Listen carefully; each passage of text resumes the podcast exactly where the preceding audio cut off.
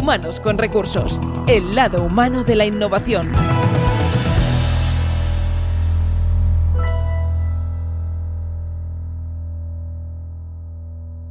¿Qué tal? Bienvenidos a Humanos con Recursos, esta maravillosa iniciativa de Inusual con la que, eh, pues ya sabéis que hablamos de unos valores que hoy en día ya se ha demostrado con el paso del, tiempo eh, que marcan el destino de muchísimas compañías y es esa gestión de ese talento maravilloso, ese liderazgo innovador que abre las puertas de pues muchas propuestas de negocio, muchas propuestas de proyecto, donde pues evidentemente se trata de mejorar a nivel profesional en muchísimos sentidos y en muchísimos sectores.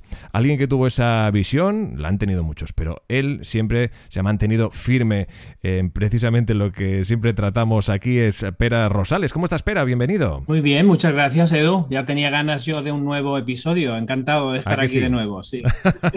Hemos estado recargando pilas, ¿eh? Todos aquellos que nos habéis preguntado, oye, ¿dónde estáis? ¿Dónde estáis? Bueno, pues aquí gestionando, encontrando a aquellos gestores, eh, por decirlo de alguna forma, ¿no? De talento en esas compañías eh, y hoy os traemos uno que no os va a dejar sin duda indiferente. Si es que hoy hablamos de, de Seat Code, de Seat Code, también le preguntaremos a ver al final cómo, cómo se pronuncia, ¿no? Pero en todo caso, eh, una maravillosa plataforma, una iniciativa, como no, de la marca automovilística Seat, un laboratorio donde se llevan a cabo pues eh, desarrollo de software y donde, pues como es muy lógico, marcan unos valores como son la movilidad, la sostenibilidad, la innovación, la transformación digital, etcétera, etcétera. Y también esa captación de talento necesaria para llevar a cabo estos valores que estamos aquí comentando. Y es que esto de captar talento que marca la diferencia, yo creo que es algo que cada vez es más difícil. Pera, ¿cómo, ¿qué opinión te merece? Bueno, hace ya mucho tiempo que hablamos de la guerra del talento, ¿no? Que hace muchos años se acuñó el término.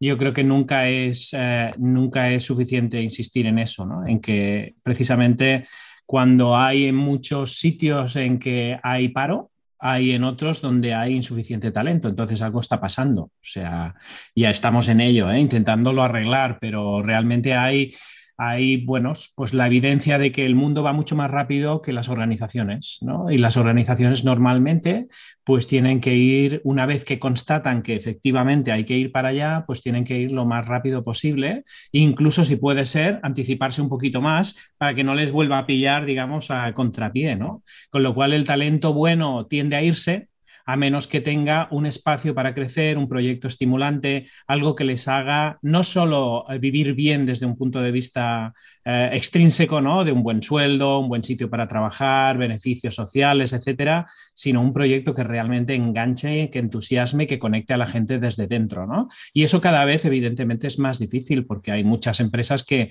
pues vienen de un pasado donde eso no hacía falta, con lo cual pues tenemos un gran problema adelante en que algunas de las organizaciones ya se han puesto las pilas y yo creo que SEAT es un buen ejemplo de ello, por ello tenemos aquí a María, ¿no? Pero yo creo que lo interesante es eh, ver las claves para que no te pase a ti si estás escuchando esto y estás con tu organización, sea grande o pequeña, que pienses, bueno, a mí esto del talento no me va a pasar porque yo tengo gente que ha estado conmigo toda la vida. Bueno, pues cuidado, cuidado. O tengo gente que está encantada conmigo y tal, cuidado. O sea, eso de dar por sentado que una relación como hoy es buena, mañana lo va a ser también, yo creo que es uno de los principales eh, pecados capitales que tienen las organizaciones, el dar por sentado que nuestra gente, sobre todo la gente que aporta más valor en la organización, se va a quedar como cuando, pues no sé, tenemos una pareja y pensamos que vamos a estar con esa pareja toda la vida sin tener que regar, por decirlo así, el jardín, ¿no? Pues el jardín hay que regarlo cada día, mimarlo cada día y hay que estar eh, permanentemente dándole mimos y valorándolo. O sea que no sé cómo lo ves tú, María, pero vaya, en, principio esa es mi, opinión. Demos la bienvenida a María Larios, Chief People Officer en Seatcode. ¿Cómo estás? Bienvenida. Muchas gracias, buenos días y, gracias por, por invitarme. Pues realmente eh, estoy bastante alineada, Pera, con, lo que tú estás comentando. Pero ah, sí que hay una cosa que yo procuro un poco no obsesionarme y es con la retención a toda costa. Por supuesto, hay que inspirar, hay que poner ah, sobre la mesa proyectos atractivos, que la gente se sienta que tiene desarrollo profesional dentro de tu compañía. Pero a pesar de ello, yo creo que más que retener, o sea, creo que tenemos desde recursos humanos como una obsesión, ¿no?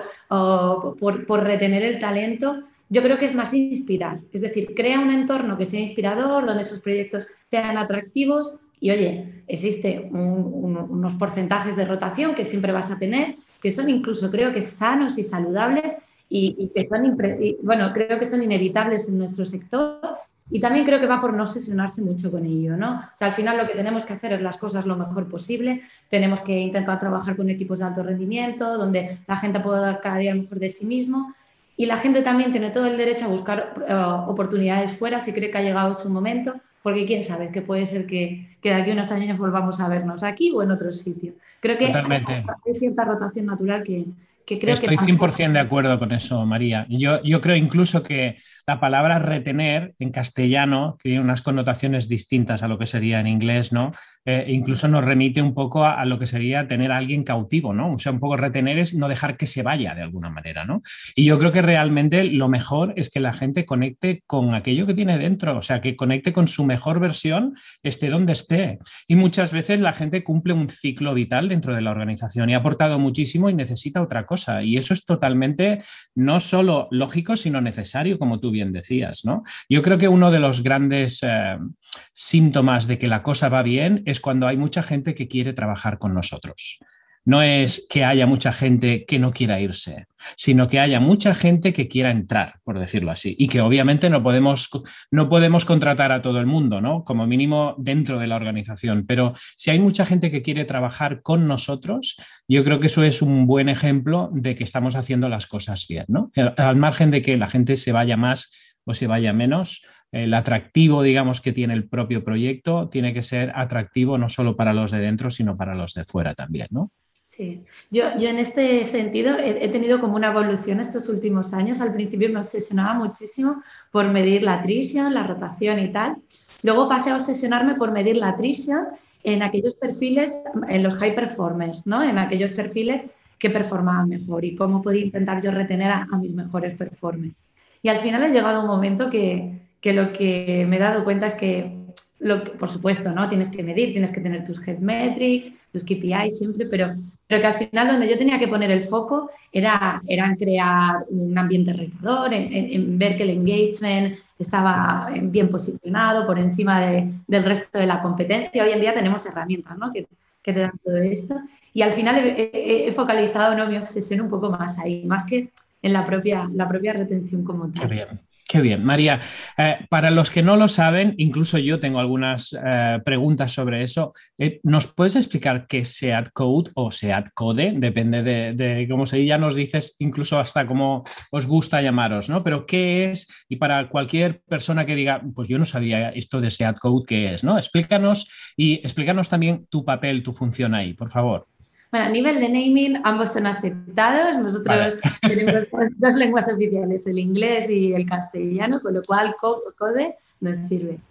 Nosotros somos una empresa subsidiaria de SEA, ¿vale? Y nos dedicamos eh, básicamente al desarrollo de soluciones digitales. O sea, somos una empresa de desarrollo de software dentro del grupo SEA.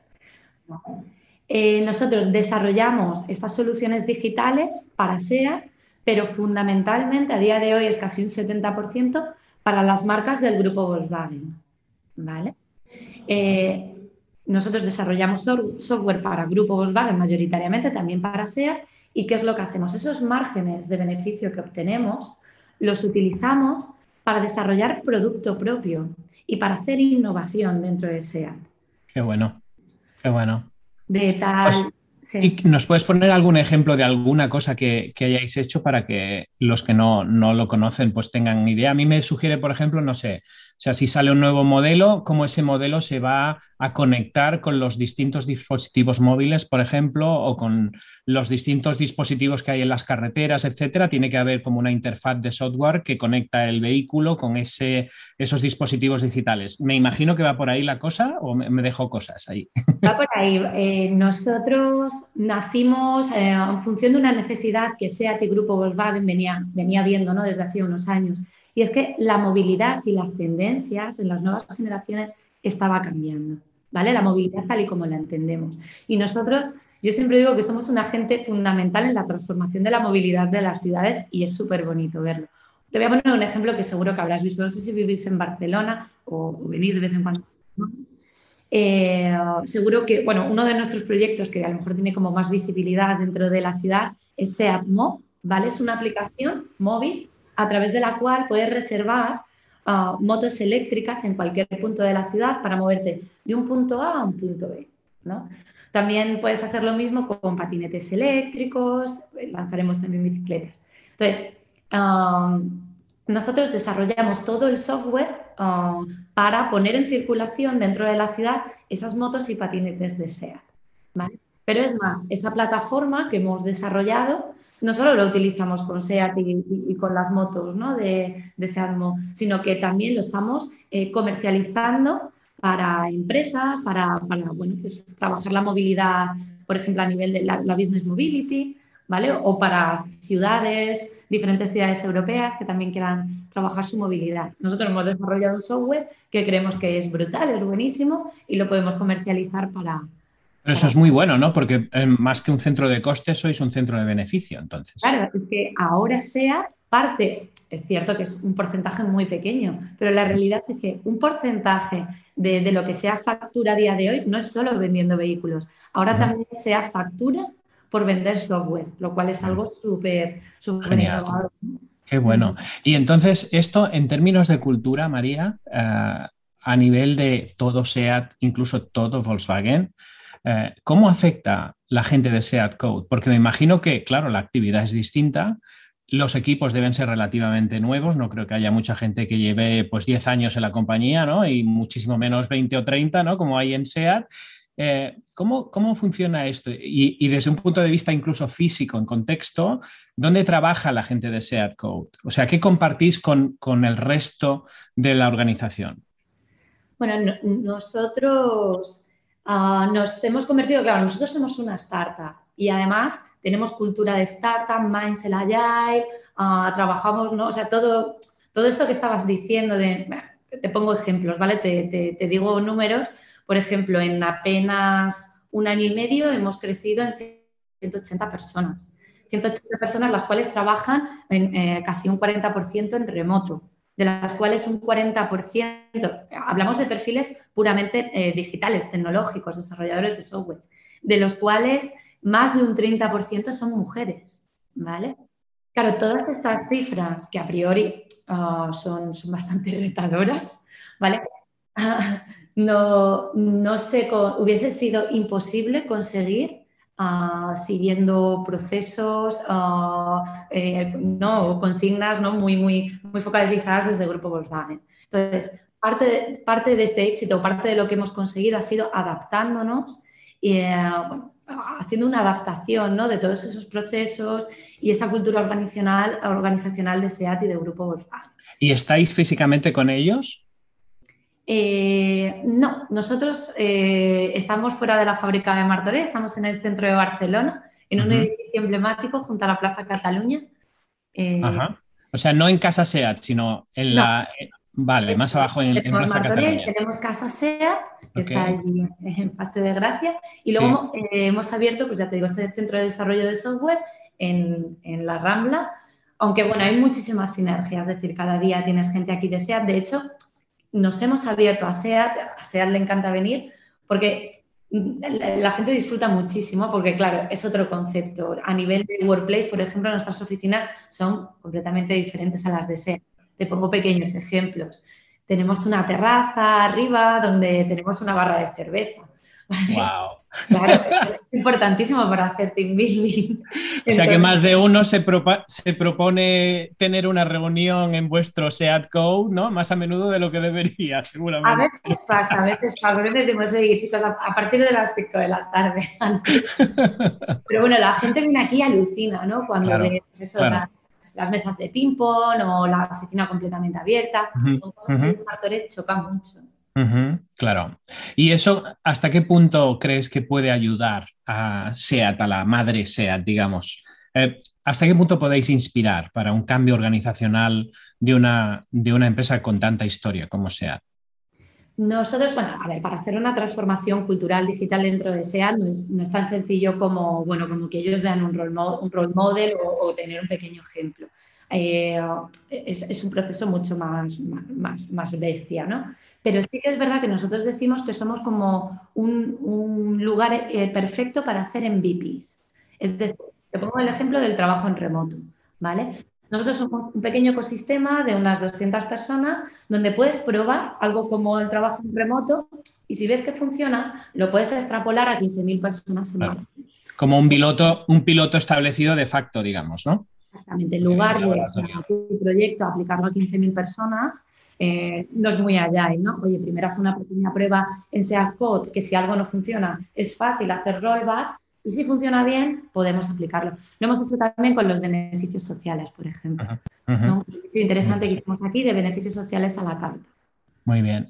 Y María, ¿qué es lo que medís vosotros en términos de talento, el área de people? Que entiendo que habéis dejado de llamaros recursos humanos, supongo, ¿no? ¿No? Ya os llamáis people, o, ¿no? O sea, sois de nuevo cuño, ¿no? Como, como este podcast eh, eh, fomenta, por decirlo así, ¿no? Y acompaña, y por eso, por eso estás aquí, ¿no? Porque sois un ejemplo. ¿Qué es lo que medís? ¿Puedes explicarnos un poco la diferencia? Porque tú, evidentemente, todos tenemos un pasado, digamos, ¿no? Seguro que tú has vivido otras formas de hacer, otros, otros, otras metodologías, etcétera. ¿Puedes explicarnos un poco esa experiencia de cómo ha ido cambiando en tu hacer y en tu medir y en tu valorar eh, el trabajar con personas? Mm.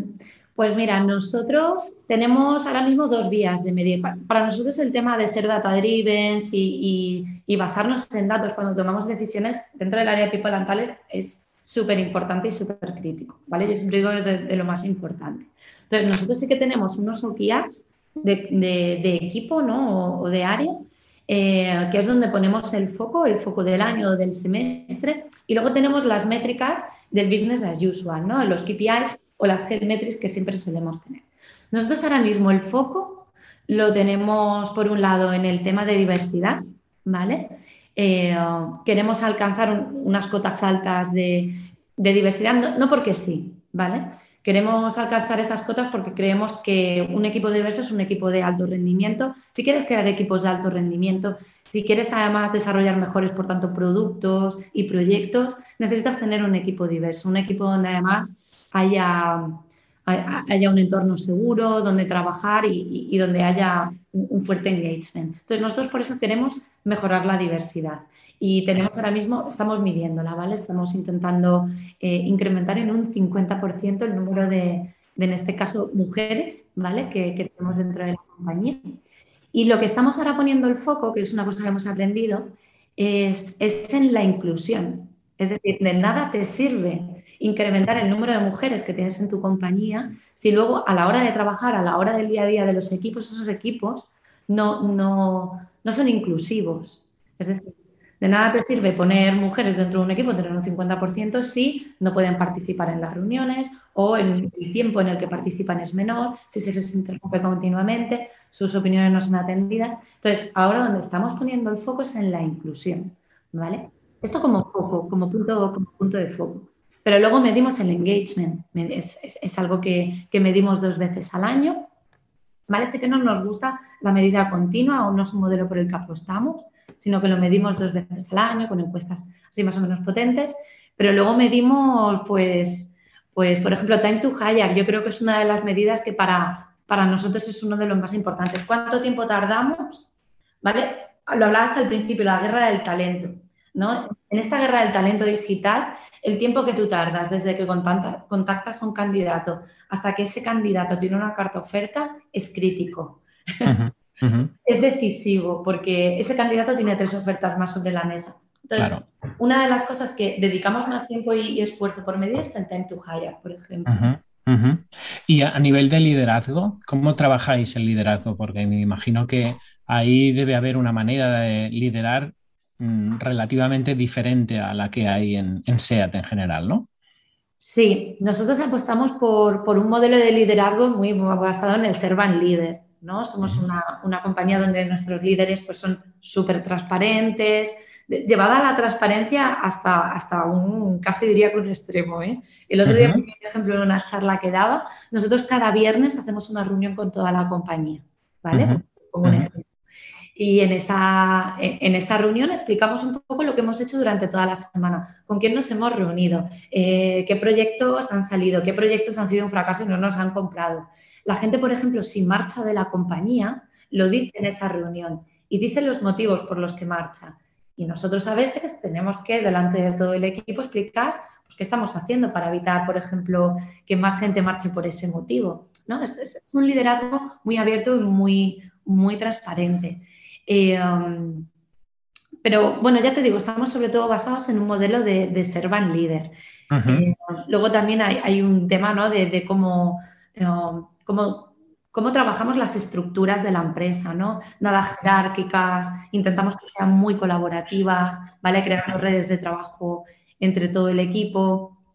¿Y de dónde sacáis a esos servant leaders que entiendo para el que no para el que no lo sabe, digamos, de alguna manera hay bastante literatura en cuanto a lo que es el servant leader o el líder como servidor, etcétera, ¿no?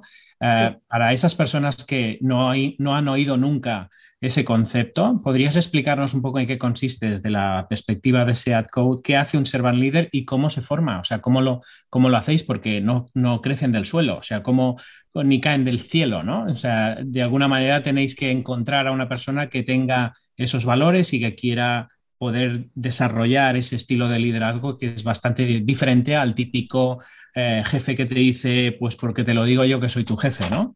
Sí, pues mira, nosotros, ah, bueno, sobre todo apostamos muchísimo. ¿De dónde lo sacamos? Apostamos muchísimo por el talento interno, ¿vale? Porque al final de lo que nosotros muchas veces pensamos cuando hablamos de, pues eso, de tener que contratar managers y tal, que al final es buscar gente que sea de, gran confianza, gente a la que sepas que, cuando vas a tener un problema va a estar ahí y lo va a defender. Y, por eso creemos que muchas veces apostar por el talento interno es súper importante. Yo, ahora que estamos en este proceso ¿no? de formación de, nuestros, de nuestros líderes, yo siempre les digo, digo, mira, tu máxima misión como, como líder de, de este equipo es es no ser necesario, es que desaparezcas. Normalmente los chicos se cagan un poco, chicos y chicas. ¿Cómo? digo, miras, digo, tu, tu máximo objetivo es crear una experiencia de empleado que sea increíble, llevar a tu equipo además al máximo nivel de performance, ¿vale? De tal manera que lleguen a ser ah, autónomos desde un punto de vista del día a día, de tal modo que tú ni siquiera seas necesario. ¿vale? Que sientes unas bases en todo este proceso que sean tan sólidas y tan inspiradoras que tu presencia sea prácticamente innecesaria, ¿vale? Esto normalmente a ellos les, les impacta bastante cuando les digo, tu objetivo es desaparecer, pero, pero realmente es así, ¿no? Al final de lo que se trata es que tú llegues a crear equipos lo suficientemente maduros como para que no seas necesario en el día a día que estés ahí para bloqueos que pueda tener el equipo o para mentorizar y guiar en, la práctica, pero, pero que tu presencia no sea, no sea del todo necesaria. Y luego trabajamos mucho el tema de las comunidades. Es decir, no tenemos eh, un, digamos, unos mandamientos ¿no? sobre cómo debe ser un manager, sino que los estamos co-creando como comunidad. Es decir, de todas las áreas y todas las business units nos hemos unido, ¿vale? Hemos creado una comunidad sobre cómo deberíamos liderar o, qué términos deberían ser comunes en SEA Code como líderes. Pero lo estamos co-creando con la práctica, a veces incluso con el, con el ensayo y error, ¿no? De decir, ponemos en práctica, mira, vamos a hacer, te voy a poner un ejemplo, ¿no? Eh, dijimos, oye, horarios completamente abiertos, ¿vale? En SEA Code apostamos por, por la conciliación y puedes hacer el horario que quieras.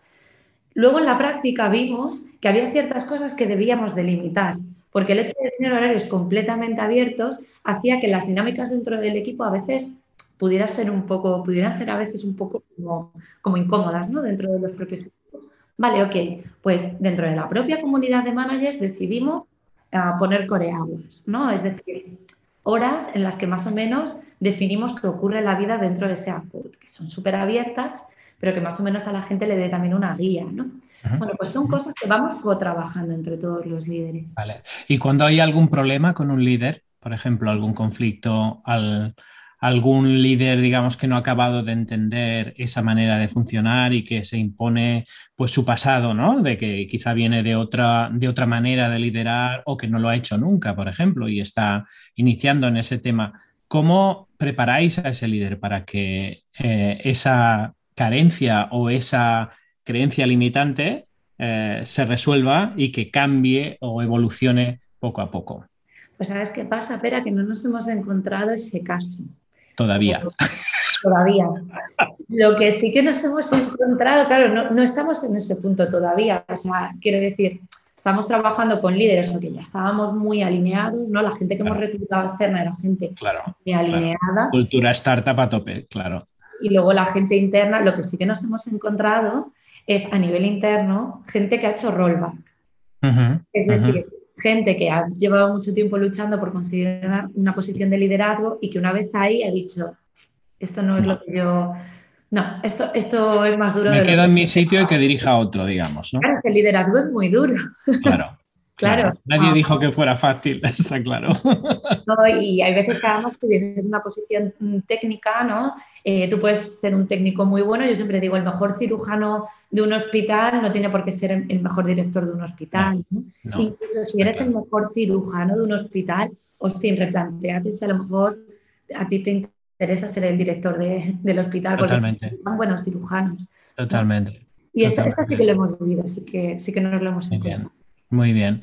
O sea que entiendo que estáis desarrollando de alguna manera un framework de trabajo conjunto. Decís que, tenéis una comunidad. ¿Cómo funciona esa comunidad? ¿Tiene algunas reglas? ¿Tiene alguna plataforma? ¿Tiene algún procedimiento? ¿Algún ritual? ¿Puedes explicarnos un poco? Sí, esto, bueno, realmente no ha sido, sí que lo, arrancamos top-down, o sea, fue Carlos Buenos Vinos, el CEO de, SEAT Code, quien nos, nos formó un poco a todos ¿no? en lo que significan las, las community of practices, pero a partir de ahí de unas mínimas reglas que nos dio ¿no? como preestablecidas de, oye, las liturgias, nos reunimos cada 15 días, tenemos una página web en Notion donde vamos estableciendo pues, cuáles son las necesidades que vamos teniendo, las vamos priorizando, vamos viendo cómo las vamos trabajando, las votamos y a partir de ahí creamos un roadmap, ¿no? Es decir, creamos el roadmap de cómo tiene que ser el manager dentro de ese. Establecimos, o sea, sí que te puedo decir que no surgió de la nada, sí que vino top-down, sí que hay un líder fuerte, inspirador, ¿no? buenos vinos que te dice, hey, vamos, vamos para adelante con esto, pero sí que a partir de ahí Carlos se, ¿no? digamos, pone un poco de... Hace lo que hay que hacer, ¿no? O sea, se, se vuelve prescindible de alguna manera, ¿no? Vuelve prescindible, sí que siempre le tienes ahí como referente, de vez en cuando va, va viniendo, va viendo, ¿no? Y nos, nos va metiendo también ahí una inyección de, de, adrenalina, ¿no? Para que no decaiga, para que siga más la comunidad. Pero, pero sí, sí, algo un poco como... Qué, bueno. Qué interesante, qué bueno, qué bueno. Edu, ¿estás por ahí? Estoy, estoy.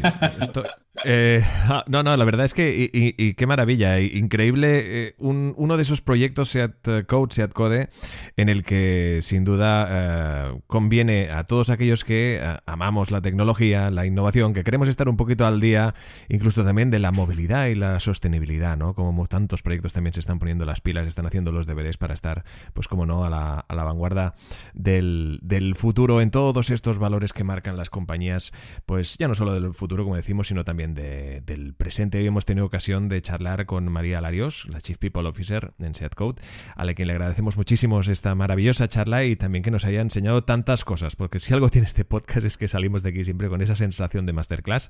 Así que, María, muchísimas gracias por acompañarnos. Gracias, María. María, ha sido un placer conocerte, en primer lugar, porque no nos conocíamos ¿eh? y ha sido un placer descubrir que hay gente que está predicando con el ejemplo de que hay, es posible eh, organizarse de una manera nueva, eh, sacar lo mejor de la gente e incluso hacerlo descubriendo cosas por el camino, que creo que es el valor más importante con el que yo me quedo, ¿no? De lo que has dicho, decir, pues mira, eh, no sé, vamos encontrándolo, ¿no? Porque no hay una fórmula mágica. La, la fórmula mágica para mí es el querer ir aprendiendo cada día y querer ir sacando de la gente lo mejor y además ser respetuosos con esa individualidad de cada persona, ¿no? De que hagan lo que quieran, que en el fondo para eso estamos, ¿no? Para hacer que la gente dé lo mejor de sí. Así que felicidades, María. Disfruta de ese reto que tienes porque es precioso y ojalá nos podamos ver algún otro día. Muchísimas gracias por estar aquí. Muchas gracias a vosotros, ha sido un placer. Gracias. Esto es Humanos con Recursos. Muchísimas gracias a todos. Humanos con Recursos, el lado humano de la innovación.